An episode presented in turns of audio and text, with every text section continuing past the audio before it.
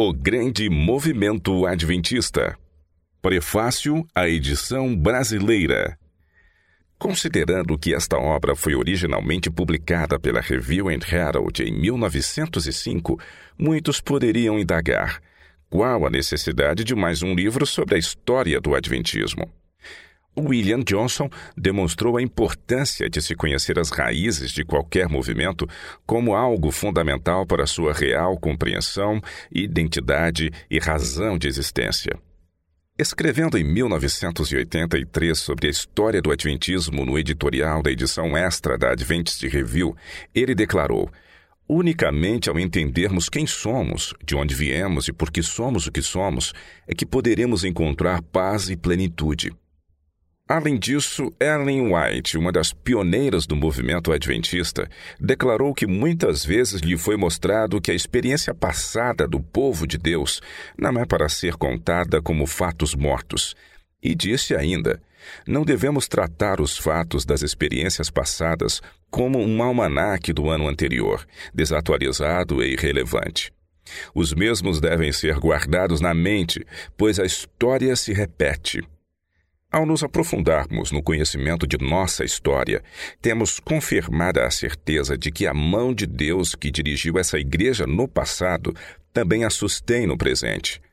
Aquilo que a apologética é incapaz de realizar, principalmente diante da incredulidade do contexto pós-moderno, alcança-se pela simples narração da história de um povo e sua descoberta das verdades bíblicas.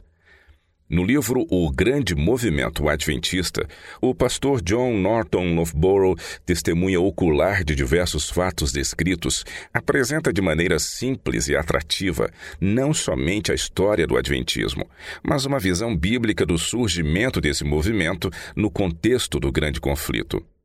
Ellen White solicitou a ampla circulação deste livro como algo que deveríamos disseminar ao povo. No livro Conselhos aos Escritores e Editores, ela declara: O registro da experiência vivida pelo povo de Deus no início da história de nosso trabalho deve ser publicado. Muitos dos que desde então aceitaram a verdade não conhecem a maneira como o Senhor atuou.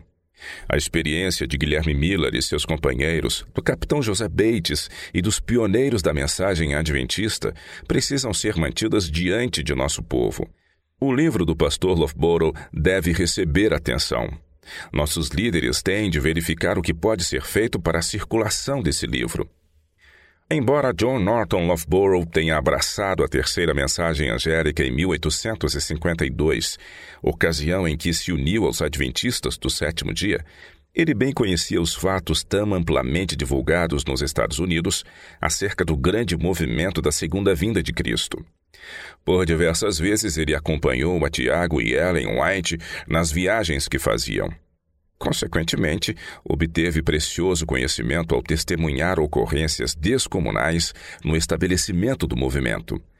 Esteve presente em pelo menos 50 ocasiões em que Ellen White recebeu visões e relata os fascinantes fenômenos que acompanhavam o momento. Na parte final de sua vida, quando muitos estavam negando que Deus havia dirigido o movimento adventista, a voz do irmão Loughborough devia ser ouvida, declarando o que havia visto e ouvido. Ellen White fez claros chamados a esse respeito. Em 1890, ela fez a seguinte declaração: Eu digo, deixem o irmão Loughborough desempenhar uma obra da qual as igrejas necessitam. Deus quer que a voz dele seja ouvida como a de João, declarando as coisas que viu e ouviu, as quais ele mesmo vivenciou no surgimento e progresso da mensagem do terceiro anjo. Permitam que o irmão Loughborough permaneça em seu devido lugar como um Caleb, vindo à frente e apresentando um decidido testemunho em face da incredulidade, dúvidas e ceticismo. Certamente podemos subir e possuir a boa terra, Deus declarou acerca dele: Meu servo Caleb perseverou em seguir-me, e eu o farei entrar na terra.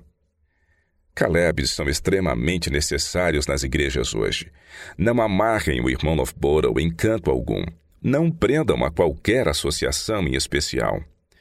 estamos confiantes de que o leitor irá se surpreender com a narrativa de fatos que parecem ter sido grandemente esquecidos e sua relação com as profecias bíblicas. Jean Zukovsky, professor de História do Adventismo na Faculdade Adventista de Teologia, UNASP, Engenheiro Coelho.